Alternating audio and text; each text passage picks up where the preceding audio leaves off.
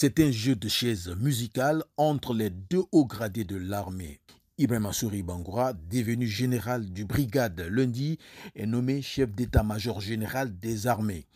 Il remplace ainsi le général Sadi Koulibaly qui occupe désormais le poste de ministre de l'urbanisme, de l'habitat et de l'aménagement du territoire, chargé de la récupération des domaines spoliés de l'État. Il y a quelques jours, l'ex-chef d'état-major général des armées avait fait un passage à la télévision nationale pour rassurer les Guinéens.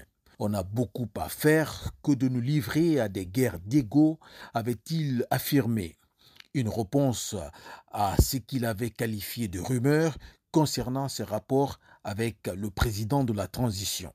Zakaria Kamara pour VO Afrique, Conakry.